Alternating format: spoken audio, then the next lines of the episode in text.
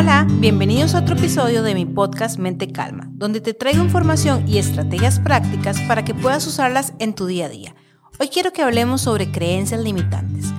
Una creencia limitante es algo que se manifiesta en el estado de ánimo o algo que crees de vos mismo que de algún modo te condiciona. En algún momento de la vida a todos nos sucede esto de tener alguna creencia que nos limita. Lo importante radica en poder identificarla. Las creencias nos hablan de la percepción que tenemos de nosotros mismos y de nuestro entorno. De alguna manera nos pauta cómo nos vemos, de qué visión tenemos de vida y qué lugar ocupamos en ella. Las creencias pueden ser neutras, positivas y negativas. Hoy, hablando de creencias limitantes, son aquellas que nos limitan, nos bloquean, nos impiden ser realmente quienes somos a conseguir lo que queremos.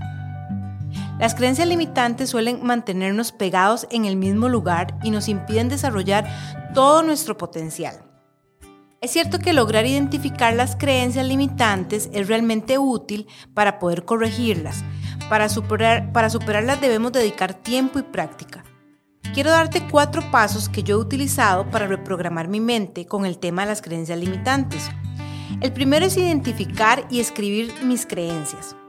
El primer paso para superar las creencias limitantes es poder identificarlas. Por ejemplo, puedes escribirlas en un diario.